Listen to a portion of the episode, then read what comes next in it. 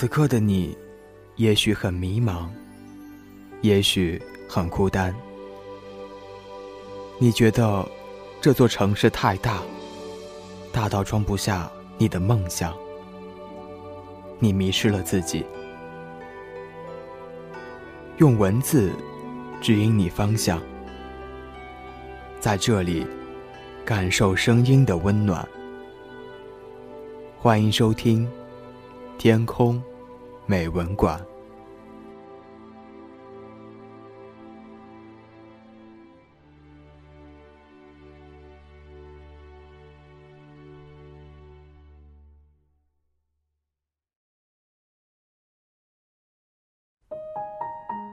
欢迎来到由成龙与你分享的《天空美文馆》。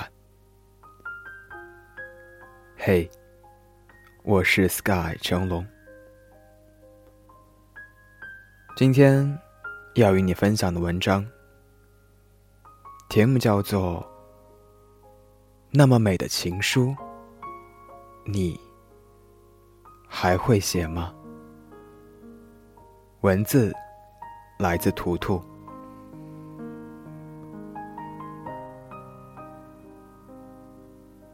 闺蜜 A 给我打电话的时候，我正在和周公约会。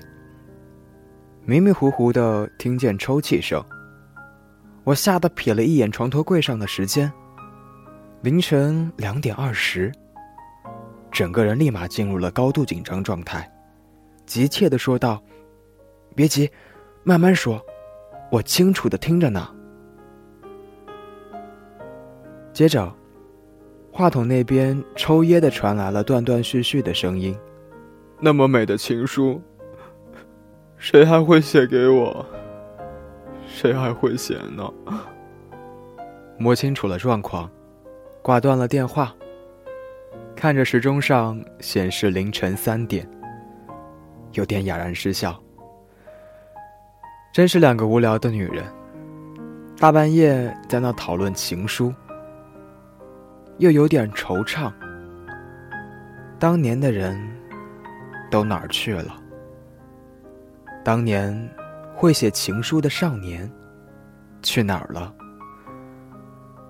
当年那么美的情书，你还会写吗？我躲在被窝里。却躲不过岁月在脑海里回放，回放 A 收到情书的喜悦，回放 A 小心翼翼的保存着每一封情书的动作，回放 A 那不给人看的神情，回放 A 粗心的在毕业时送给我的书里夹着一厚沓情书，有他的。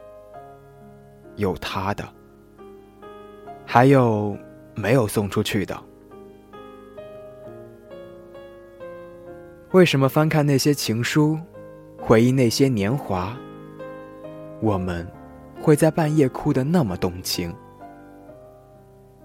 为什么在有那么多浪漫的时代，我们还想着收到一封情书？为什么偶尔的一封泛黄的情书？会让我们辗转反侧，难以入睡呢？这些看似没有答案的问题，答案却又这么的明显。因为那些年少的悸动，随着情书落幕了。那些小心翼翼的情书，更多的不是像现在这样直白的表达你有多么美丽。我有多么喜欢你。情书里隐含的是自己的情绪，想表达的是自己的心动。比如，自己是如何的纠结遇见，如何的想去遇见，如何的想让你遇见我，是顺其自然的，如何的愿意出现在你的视野，却说不清是为什么。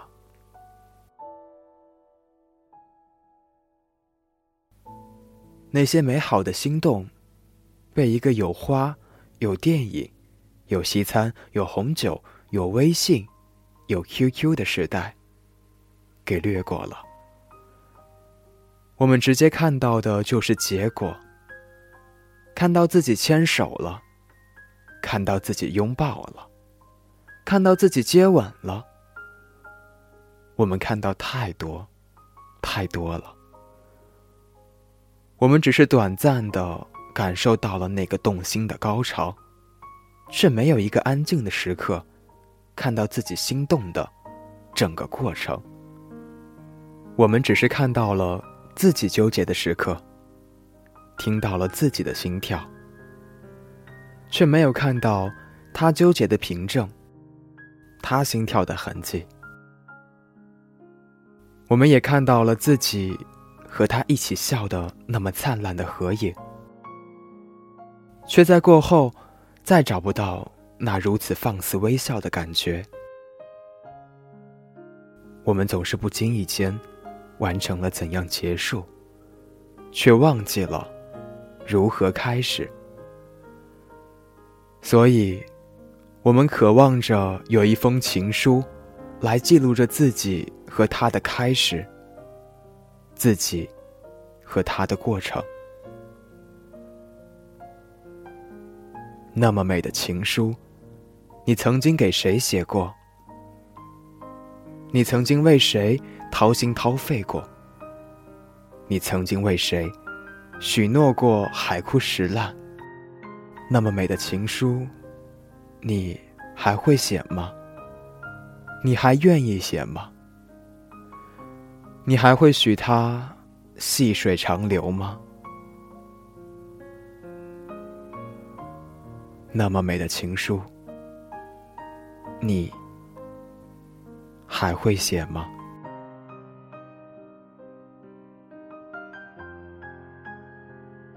那么今天的文章就与你分享到这里了。节目最后要提醒你的是，别忘了通过新浪微博的方式来参与到咱们的互动当中来。您只需在新浪微博中搜索 “SKY”。成龙，就可以关注到小程。你也可以在微博中搜索“治愈时光 FM”，来关注到咱们“治愈时光 FM” 的官方微博。除此之外呢，你也可以在微信中搜索“治愈时光 FM”，来关注到咱们“治愈时光 FM” 的微信公众账号，或者在百度贴吧中搜索“天空美文馆吧”或是 “Sky 成龙吧”，来获取更多的节目资讯。